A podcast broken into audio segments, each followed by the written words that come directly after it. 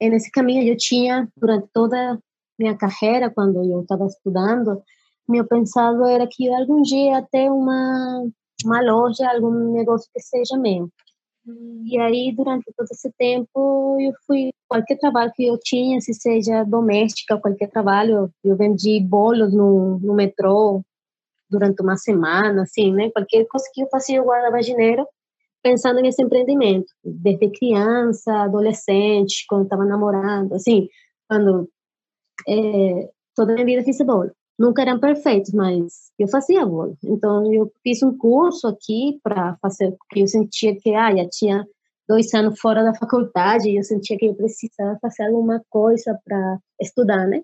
Eu fiz um curso no Senai, mientras trabalhava no Chibec, eu fiz um curso no Senai de bolos. Aí achei que era bom, bolos, e como trabalhava na cozinha e tal, eu falei, ah, vou fazer um empreendimento de comida, né?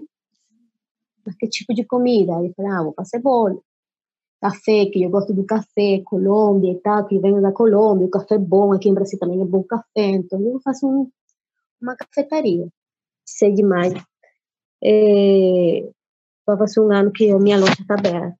Então, é, pouco a pouco, até agora sido nada fácil, né?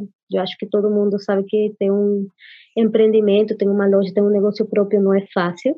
E os primeiros anos, os primeiros meses também não é. E quando você está aqui sozinha, é bem difícil, né?